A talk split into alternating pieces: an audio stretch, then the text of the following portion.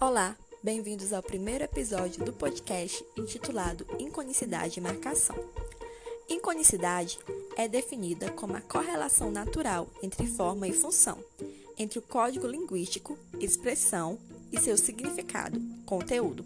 Os linguistas funcionais defendem a ideia de que a estrutura da língua reflete de algum modo a estrutura da experiência. A suposição geral é que a estrutura linguística releva as propriedades da conceitualização humana do mundo ou as propriedades da mente humana.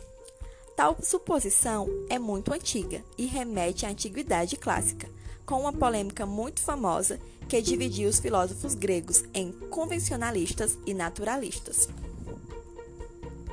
Viajando um pouco no tempo, chegamos à época de Ferdinand de Saussure, linguista e filósofo suíço. Para Saussure, não existe relação natural entre imagem acústica e seu significado. Desta forma, podemos perceber que o linguista firma sua ideia à posição convencionalista. Já o filósofo Peirce discorda dessa ideia de arbitrariedade e recupera a ideia adotada pelos antigos naturalistas. Todavia, não concorda totalmente com esta ideia. Para ele, a síntese das línguas naturais não é totalmente arbitrária, mas sim isomórfica. Todavia, essa correlação da síntese entre forma e função é moderada. Peirce constitui dois tipos de conicidade, a imagética e a diagramática. A imagética diz respeito à relação entre o item e seu referente, no sentido de um espelhar a imagem do outro.